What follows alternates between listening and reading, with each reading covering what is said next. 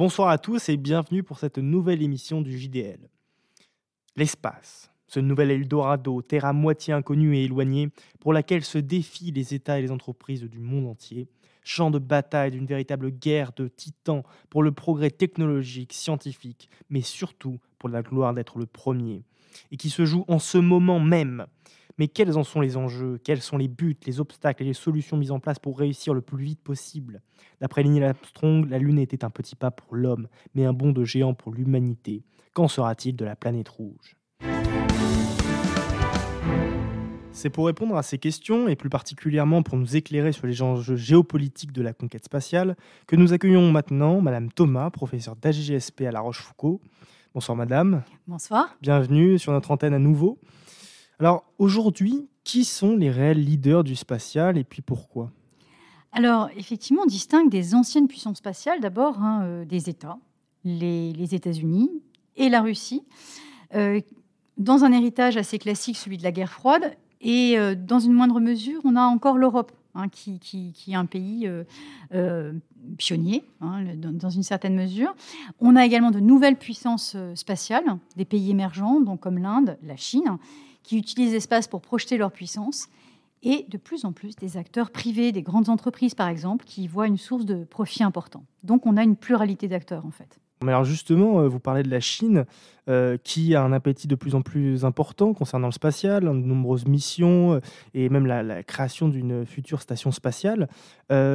concernant donc l'espace, est-elle en mesure de détrôner les USA c'est une bonne question parce qu'effectivement, vous avez raison de le rappeler, la Chine s'investit de plus en plus dans l'espace. On estime que son budget annuel consacré euh, à l'espace est de 10 milliards de dollars, hein, ce qui correspond à peu près à 8,2 milliards d'euros. Elle a de nombreux satellites dans l'espace. Vous avez évoqué le projet de station spatiale, mais on sait qu'elle a aussi commencé à, avoir, à établir un programme d'exploration du pôle sud lunaire.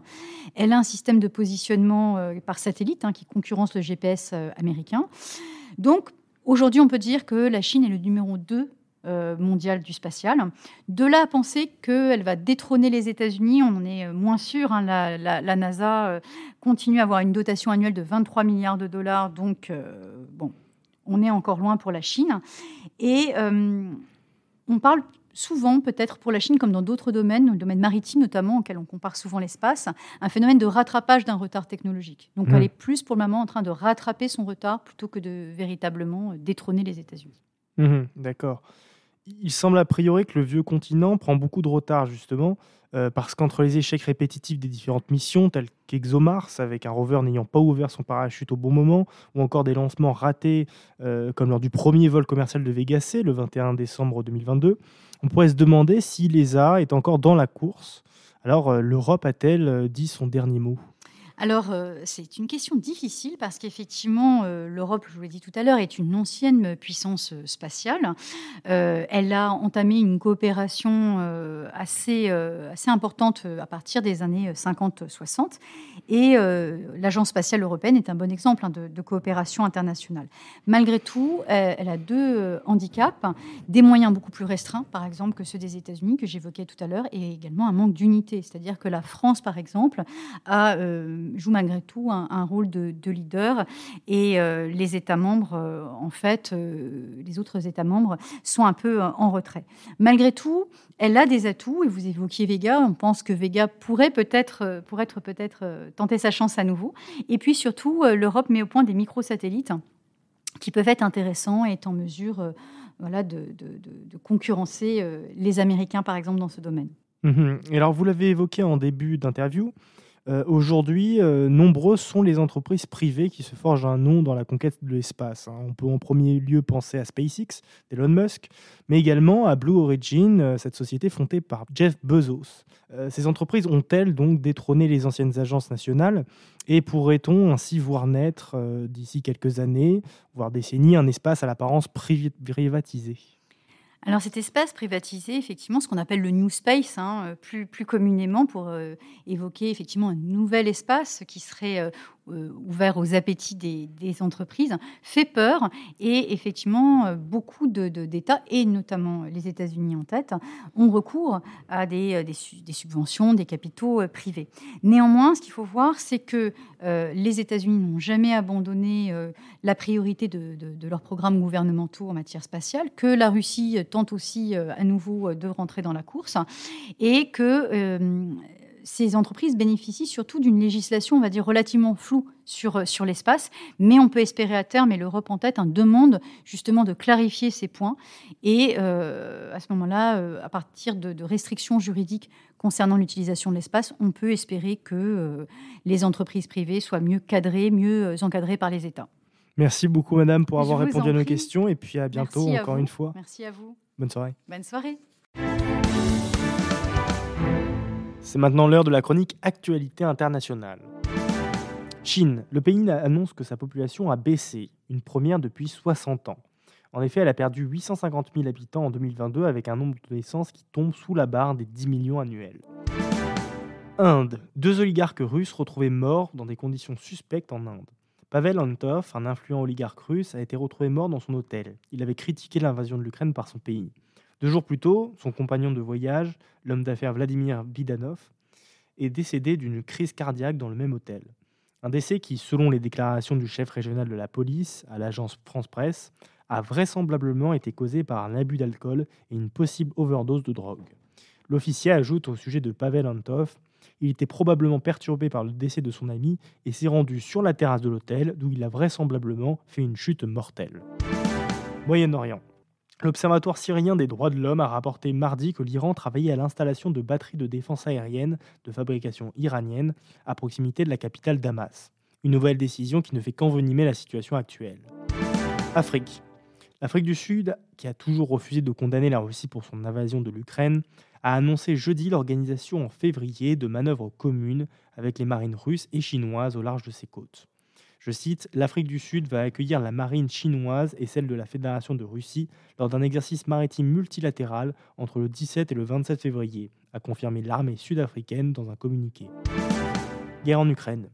Lavrov, le chef de la diplomatie russe, a comparé les actions des pays occidentaux contre Moscou à la solution finale du régime nazi pour exterminer les juifs. États-Unis. Un ex-candidat républicain au législatif de l'État du Nouveau-Mexique, aux États-Unis, accusé d'avoir payé des hommes pour qu'ils tirent sur les maisons de quatre démocrates, a été arrêté lundi 15 janvier selon la police. Depuis le 10 janvier dernier, Joe Biden est dans la tourmente de l'affaire des documents classifiés. Le ministère de la Justice américaine a retrouvé des dossiers confidentiels dans son ancien bureau du président. Il s'agit de documents datant de l'époque où Joe Biden était le vice-président de Barack Obama. Brésil. Le président brésilien Lula da Silva a déclaré mercredi que les services du renseignement nationaux avaient failli le 8 janvier, journée marquée par des émeutes menées par des partisans de l'ex-président d'extrême droite Jair Bolsonaro, qui ont envahi et saccagé des lieux de pouvoir à Brasilia. Une erreur qui aurait pu être fatale au régime encore instable. Nous accueillons maintenant Emma Swed pour sa chronique sport. Alors bonjour à tous, aujourd'hui je vais donc vous parler des dernières infos concernant le foot. Donc tout d'abord, je pense que tout le monde est au courant, mais rappelons-le, Mbappé, au terme d'une finale particulièrement éprouvante et incroyable, a été sacré meilleur buteur de la Coupe du Monde, grâce à ses 8 buts, dont 3 pendant la finale. En parlant de la finale, on ne peut pas oublier Messi, qui obtient enfin le Graal après 169 sélections avec l'équipe d'Argentine. Ensuite, dans cette équipe d'Argentine, on peut également saluer Di Maria, Paredes, Dybala, qui ont fait également des matchs très très très bons. En parlant de la Coupe du Monde, on peut se rappeler des nombreuses absences et déceptions. Du côté français, Kimpembe, Kanté, Pogba sont les grands absents du mondial à cause de leurs blessures. Ils auraient peut-être fait la différence. Ensuite, au niveau international, la Norvège, avec sa coqueluche à Hollande, n'a pas réussi à se qualifier. En Égypte, c'est Salah qui a déçu. Il n'a pas réussi à qualifier son équipe au mondial au cours d'un terrible match face au Sénégal. Cette même équipe, c'est-à-dire le Sénégal, avait déjà réussi à les battre à la finale de la CAN, la Coupe d'Afrique des Nations. Les meilleurs buts ont déjà été attribués par le grand public. Le but du Brésilien Richardson lors de son match contre la Serbie a été le meilleur, a été élu comme le meilleur but de la Coupe du Monde de 2022. Il a fait une reprise de volée acrobatique très impressionnante, comme une bicyclette. Cette semaine, deux joueurs français ont annoncé leur retraite de l'équipe de France. C'est Steve Mandanda et notre très apprécié Hugo Lloris qui ont tiré leur révérence. Hugo compte à son palmarès une finale de l'Euro en 2016, une Coupe du Monde en 2018, une victoire en Ligue des Nations en 2021 et enfin une finale de Coupe du Monde en 2022. Il est aussi le joueur le plus capé des Bleus avec 145 sélections et le recordman des capitanats avec plus de 121 matchs en tant que capitaine. C'est donc devenu une légende vivante. Au niveau international, c'est Gareth Bale, le héros gallois, qui a annoncé sa retraite internationale. Le quintuple gagnant de la Ligue des Champions l'a annoncé cette semaine à 33 ans. Il était l'idole du pays de Galles. Et avec Ronaldo et Benzema, il formait le trio, le terrible trio d'attaque BBC au Real Madrid. Du côté du championnat français, à environ la moitié de la saison, en Ligue 1, Lens rattrape doucement mais sûrement le PSG. Ils ont respectivement 47 et 44 points. Les prochains matchs de ces deux équipes seront donc déterminants pour eux, sachant qu'ils sont talonnés de près par l'OM qui a 42 points. Cela annonce une très très belle fin de saison. Du côté de la fin du classement, c'est Brest, Angers, Auxerre qui sont les derniers. Ils sont à la 18e, 19e et 20e place. Au niveau donc de l'administration française, de nombreux scandales ont eu lieu, notamment sur Noël Legrette, qui remettent donc en cause sa place à la tête de la Fédération française de foot. Il s'est notamment permis de se moquer du très grand joueur qu'est Zinedine Zidane au sujet de sa possible nomination en tant qu'entraîneur de l'équipe de France. Mais à ce propos, c'est finalement Didier Deschamps qui prolonge à la tête de l'équipe nationale jusqu'en 2026. Il a été élu à l'unanimité et notre cher entraîneur est l'un des seuls, en effet, à avoir gagné une Coupe du Monde en tant que joueur en 1998 et une Coupe du Monde en tant qu'entraîneur en 2018. Il pourra donc jouer la prochaine Coupe du Monde aux États-Unis en 2026. Mais comment parler de foot sans parler de Cristiano Ronaldo, la légende vivante? Il a officiellement rejoint l'Arabie saoudite. Sans club depuis la résiliation de son contrat avec Manchester United fin novembre, il s'est engagé pendant pour deux ans et demi jusqu'en juin 2025 avec le club d'Al Nasser pour un salaire de plus de 200 millions d'euros par an, ce qui l'en fait l'un des joueurs les mieux payés au monde. Ce transfert constitue comme un vrai tremblement de terre dans le monde footballistique et en a choqué plus d'un. Merci Emma pour ce point sportif. En début d'émission, nous avons parlé des enjeux géopolitiques de la conquête spatiale. Mais cette dernière apporte également son lot de défis sur le plan scientifique. C'est pour bien cerner la question que nous accueillons désormais M. Rorato, professeur de physique-chimie, et Mme Soldani, professeur de SVT. Bienvenue à vous. Merci. Alors peut-être pour commencer, euh, ça peut paraître tout bête, mais euh, pourriez-vous nous expliquer quel est l'intérêt d'aller dans l'espace? Ah, ça c'est une vraie question. Pourquoi aller voir euh, ce qu'il y a si loin alors qu'on a tout ce qu'il faut sur Terre? L'espace fait rêver les enfants, les adultes depuis des décennies, avec des voyages intersidéraux, la vie extraterrestre qui nourrissent l'imaginaire des écrivains et des cinéastes. Euh, nous, nous avons par conséquent investi beaucoup de temps et beaucoup d'argent dans la conquête spatiale. La Station spatiale internationale, à elle seule, a coûté plus de 100 milliards de dollars. L'objectif est d'y faire des découvertes qui, étant donné la très faible gravité, ne sont possibles nulle part ailleurs et il est vrai que la conquête spatiale a permis de nombreuses découvertes scientifiques.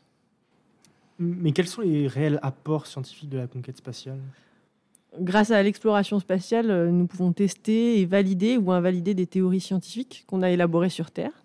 Et c'est en étudiant le système solaire que l'on a pu mieux comprendre, par exemple, le phénomène de gravité, de magnétosphère, l'atmosphère, la dynamique des fluides et l'évolution géologique des planètes du système solaire. La santé est également un des domaines qui a bénéficié des expériences scientifiques réalisées dans le cadre de cette mission. Les scientifiques ont en effet la possibilité d'étudier les effets de cette faible gravité sur le corps humain. Amgen, une compagnie pharmaceutique américaine, a par exemple mené des expériences sur des médicaments pour contrer l'ostéoporose et la perte de masse musculaire, deux conditions que subissent les astronautes lors de leur séjour prolongé dans l'espace mais euh, ce sont les technologies développées spécifiquement pour la station qui ont eu le plus d'applications euh, concrètes sur Terre. Un autre exemple, c'est le NeuroArm, un bras robotique très précis qui permet de faire des chirurgies du cerveau, auparavant impossibles.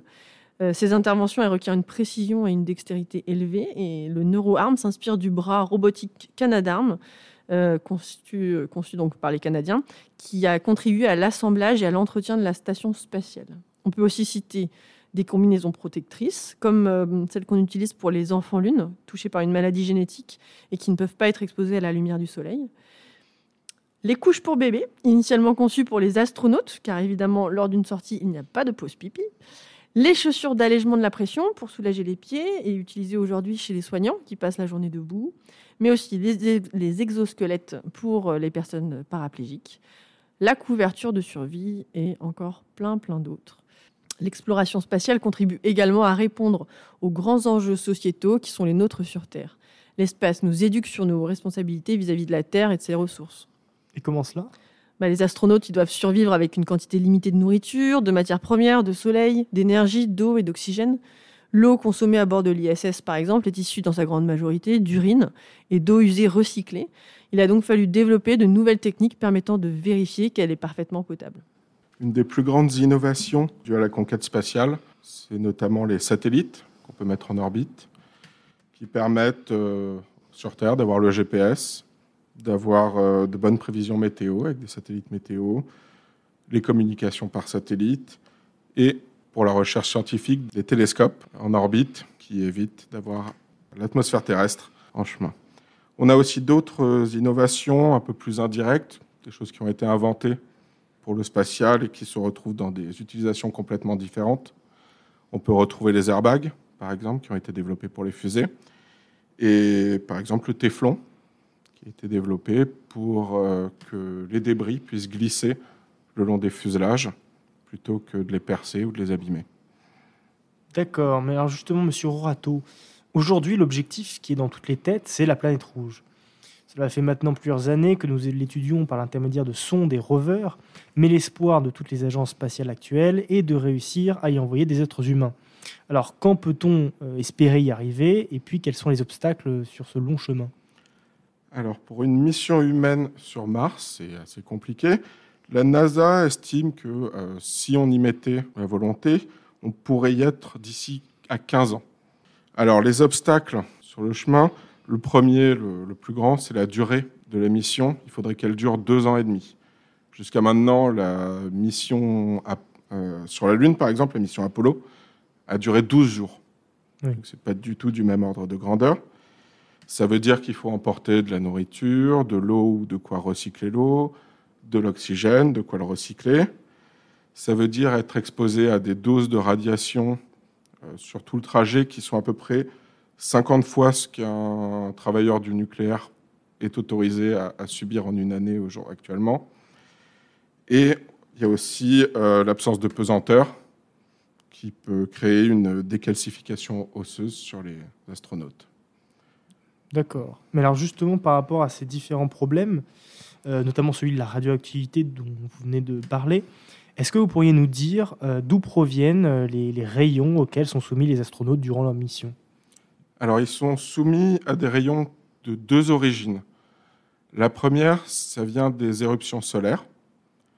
Donc, le Soleil envoie des particules extrêmement énergétiques. Ces éruptions solaires, elles sont prévisibles, donc c'est une chose dont on peut potentiellement euh, se cacher quand elles arrivent. En revanche, il y a un deuxième type de radiation qu'on appelle les rayons cosmiques, qui proviennent euh, pas du système solaire. En revanche, on ne sait pas grand-chose à leur sujet. On sait qu'ils proviennent d'événements très énergétiques, euh, quelque part soit dans la galaxie, soit même d'autres galaxies, peut-être des supernovas ou des trous noirs, mais on n'en sait pas beaucoup plus aujourd'hui. D'accord, merci. Euh, mais justement, alors Madame Soldeni, quelles sont les solutions mises en place pour faire face à ce problème? Et puis euh, sont-elles efficaces? Les rayonnements cosmiques, euh, n'ont jamais posé de problème majeur car la station, la station, spatiale internationale est placée en orbite dans le champ magnétique de la Terre. ce champ magnétique, c'est un immense bouclier contre les rayonnements cosmiques. Les engins spatiaux, ils sont cependant munis de boucliers, d'un blindage qui contribue à empêcher le rayonnement cosmique de pénétrer à l'intérieur. Et puis les combinaisons spatiales, elles sont conçues pour assurer la même protection. Ces combinaisons, sont particulièrement importantes pour les astronautes durant leur séjour sur la Lune et éventuellement sur Mars ou sur des astéroïdes, car ils seront beaucoup plus soumis au rayonnement cosmique, puisque en dehors du champ magnétique de la Terre. Bien que nous disposions de ces éléments de protection, les scientifiques ne savent pas encore dans quelle mesure une exposition prolongée au rayonnement cosmique peut affecter les astronautes et les cosmonautes. Ils pensent qu'une exposition prolongée pourrait causer un cancer ou une maladie du cœur. Toutefois, selon une étude qui a été menée en 2019, les astronautes qui ont voyagé dans l'espace jusqu'à maintenant ne sont pas plus à risque de mourir du cancer ou d'une maladie cardiaque que ceux qui n'y sont jamais allés ce serait attribuable au fait qu'ils ont passé seulement quelques mois dans l'espace. Euh, Monsieur Rorato parlait d'une mission de 12 jours, euh, euh, aujourd'hui un peu plus longue, et qu'ils ont été envoyés justement en orbite terrestre basse où le champ magnétique de la Terre les protégeait encore. Mais les scientifiques s'inquiètent des effets de plus longs séjours dans l'espace et de séjours plus lointains, tels que la visite de Mars. Alors, un autre problème à soulever, c'est la question de l'énergie, puisque aujourd'hui on s'inquiète beaucoup de notre impact sur l'environnement, euh, les fusées fonctionnent aux énergies fossiles. Cherchons-nous euh, une alternative écologique? Et puis, y en a-t-il, monsieur Roato? Alors, en effet, il faut énormément de carburant pour envoyer une fusée dans l'espace. Généralement, on considère que pour envoyer un kilogramme de charge utile, mhm. il faut prévoir 50 kg de carburant. Euh, alors, pour ce qui est d'utiliser des énergies fossiles, c'est problématique pour la partie dans l'atmosphère terrestre, après, une fois qu'on est en orbite, euh, le CO2 en orbite, ce n'est pas vraiment un problème, seulement pour la première partie. Et pour remplacer euh, les carburants fossiles dans les fusées, c'est un peu compliqué, puisque l'avantage de l'essence, c'est qu'elle a un ratio d'énergie par unité de masse très important, euh, beaucoup plus que des choses comme les batteries ou autres. Du coup, il est, si on augmentait la masse du carburant, il faudrait mettre plus de carburant. Et donc, on, dépasserait encore ces 50 fois euh, ce ratio. Euh, alors, il y a des alternatives. La principale, c'est l'hydrogène, qui est déjà utilisé dans, certains, dans certaines fusées, mais il a ses limites, notamment il faut qu'il soit compressé dans la fusée. Donc, euh, avoir un gaz compressé, c'est toujours un peu compliqué. il faut s'occuper des fuites. Ou alors, il peut être liquéfié. Dans ce cas, il doit être refroidi, et donc il faut tout un système de refroidissement pour aller avec. Et l'autre problème, c'est que c'est explosif. Ah donc, euh, quand on envoie une fusée qui a coûté très cher, surtout s'il y a des personnes à bord, euh, en général, c'est pas une très bonne idée. C'est sûr, oui. On n'a pas envie de imagine. Euh, et donc un autre point non négligeable, c'est l'accélération. Euh, puisque euh, durant le lancer notamment, euh, les astronautes sont soumis à une accélération parfois brutale. Alors quels sont les moyens qui sont mis en place pour, pour les aider et pour qu'ils puissent résister à cette accélération, Madame Soldani? Alors les astronautes, ils vont subir une longue accélération qui culmine à 3,5 G, deux minutes après le décollage environ. Donc ça veut dire que les astronautes pèsent à ce moment-là trois fois et demi leur poids et le sang va avoir du mal à remonter jusqu'à leur cerveau. Euh, un pilote entraîné, il peut limiter les conséquences physiques de l'accélération et ne ressentir que très peu de symptômes euh, jusqu'à 4,5 G. Donc pas de danger majeur euh, pour, pour les astronautes. Au-delà de 4,5 G, on va constater des troubles visuels et parfois même la perte de connaissance. Et le film Top Gun Maverick est fidèle à la réalité sur ce point. Les conséquences de l'apesanteur, c'est aussi un des sujets de, pour les astronautes. Euh, on appelle aussi la pesanteur la micro-pesanteur. C'est que dans l'espace, le corps ne pèse plus rien. L'astronaute ne sollicite plus ses muscles. Il est à un niveau d'inactivité physique maximum avec seulement deux heures de sport euh, par jour. Euh, c'est comme si nous, nous restions allongés 22 heures sur 24. Ça entraîne une importante fonte musculaire. Et puis, ça va affecter tout le corps humain. Parmi les divers effets, on a la colonne vertébrale qui va s'allonger le ventricule gauche du cœur qui se rétracte, l'angle du regard qui est modifié, l'oreille interne qui se déséquilibre. Et puis, euh, M. Rorato l'a dit, euh, euh, la décalcification des os, et puis le visage qui enfle, puisque l'absence de pesanteur fait remonter les fluides dans le haut du corps. Heureusement, en revenant sur Terre, ces effets vont s'inverser. Même si plusieurs astronautes ont remonté qu'ils avaient une perte d'acuité visuelle qui semble permanente. Et pour évaluer les conséquences d'un séjour dans l'espace à long terme, la NASA euh, a conduit euh, une twin study, c'est-à-dire qu'il a comparé l'astronaute Scott Kelly, qui a effectué quatre missions entre 1999 et 2011, restant ainsi au total un an dans l'espace, et son frère jumeau, qui lui est resté sur Terre pour voir l'effet à long terme d'un séjour prolongé dans l'espace, alors d'un séjour d'un an. D'accord. Bah, donc le, le tourisme spatial à grande échelle n'est pas pour euh, tout de suite. Merci beaucoup à vous d'avoir répondu à nos questions et puis à bientôt euh, pour une autre émission. Merci, Nicolas. Maintenant place à la chronique tech présentée par Paul Saillant. Bonsoir Paul. Bonsoir à tous. Ce soir, nous allons parler d'une nouveauté qui fait énormément de bruit, non seulement dans le monde de la tech, mais également dans tous les secteurs. Je parle de ChatGPT, cette intelligence artificielle surpuissante qui impressionne autant qu'elle terrifie. Développé par l'entreprise OpenAI et publié il y a à peine deux mois, en faisant plus d'un million d'utilisateurs en cinq jours, ChatGPT est déjà considéré comme la deuxième révolution du web. Elle fait trembler Google par sa puissance et surprend le grand public pour la même raison. Certains craignent même de voir très bientôt leur métier remplacé par ce genre d'IA. Et pour cause, ChatGPT est un robot de discussion, un chatbot surpuissant qui sait presque tout sur tout.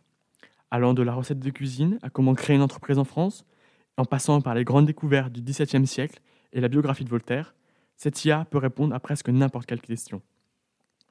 Pour donner un ordre de grandeur, les 6,8 millions de pages Wikipédia en anglais ont été traitées par ce robot et cela ne correspond qu'à 0,6% de ses connaissances. Mais ce qui la démarque réellement d'un moteur de recherche tel que Google, c'est sa capacité à s'adapter à son utilisateur et à son contexte. Là où Google semble d'abord complexe à manipuler, Autrement dit, quelles sont les bonnes pratiques pour mener une recherche sur cette plateforme ChatGPT comprend et traite le langage naturel humain, quelle que soit la langue. Elle se souvient également de l'historique du dialogue mené avec l'utilisateur pour répondre en conséquence. Et surtout, ChatGPT ne répond pas à une liste de sites. Elle donne directement une réponse en quelques lignes seulement et en à peine quelques secondes. Qui prendrait le temps d'effectuer une recherche sur Google en croisant les sources, visitant plusieurs sites, en perdant parfois beaucoup de temps quand l'intelligence artificielle peut le faire pour vous et répondre uniquement le plus important, le cœur même de la question, sans s'étaler ou répondre à côté de la plaque. Qui penserait qu'il serait plus efficace d'employer des personnes à faire un travail sur un ordinateur, alors que l'intelligence artificielle peut le faire aussi bien, en moins de temps, et quasiment si ce n'est totalement gratuitement? Qui apprendrait à créer, dessiner, inventer, conceptualiser, réaliser, si l'intelligence artificielle peut le faire aussi bien que vous? Personne, ou presque personne. Car oui, s'il est possible de faire une intelligence artificielle qui répond à vos questions, il est également possible de développer des IA qui feraient tout. Et certaines existent même déjà. Par exemple, DALI 2, toujours d'OpenAI, qui crée à partir d'une simple phrase une image. Ou encore le site This Person Does Not Exist, qui génère des visages qui n'existent pas avec un réalisme frappant. Oui, la révolution d'Internet a commencé et elle se fera grâce ou à cause de l'intelligence artificielle. Mais heureusement, si sinon ce serait trop facile, ChatGPT ne sera pas gratuit éternellement. Car oui, si OpenAI permet à n'importe quel utilisateur de tester son chatbot, il est clair que l'entreprise signera, certainement plus tôt que tard, à le rendre payant. En effet, pour fonctionner, ce genre d'IA a besoin d'une importante puissance de calcul et d'une base de données immense, le tout devant par ailleurs consommer une quantité d'énergie absolument gigantesque au vu du nombre d'internautes qui utilisent chaque jour le site. Et tout cela a un prix pour l'entreprise, qui a déjà annoncé réfléchir à un moyen de facturer ChatGPT. Et avant que vous ne vous précipitiez sur le site pour l'essayer, si ce n'est pas déjà fait, Gardez à l'esprit que vous êtes sur Internet et que ChatGPT peut parfois donner des réponses erronées, voire complètement obsolètes. ChatGPT, moi, j'ai essayé de l'utiliser pour faire cette chronique. J'ai tapé euh, comment protéger les astronautes des rayons cosmiques. Et il m'a dit les astronautes sont protégés avec des sangles très résistantes. Donc ça marche pas toujours si bien. Oui, effectivement, c'est le genre de réponse que peut fournir ChatGPT. Euh, une intelligence artificielle n'est pas réellement intelligente. Ça risque d'être problématique pour certaines questions. Ben oui. Mais quoi qu'il en soit, ce qui est sûr, c'est que nous sommes certainement pas prêts pour ce futur. Bonne soirée à tous. Notre émission touche maintenant à sa fin, mais n'ayez crainte, vous pouvez la retrouver dès maintenant en podcast sur toutes les plateformes et sur notre site. N'hésitez pas par ailleurs à vous abonner à notre chaîne YouTube et à notre compte Instagram. Un grand merci à Madame Thomas, Monsieur Rorato et Madame Soldani pour avoir répondu à nos questions, ainsi qu'à Emma Swed pour sa chronique. Cette émission vous était proposée par Paul Saillant et Nicolas Rosseux-Fournel. À bientôt.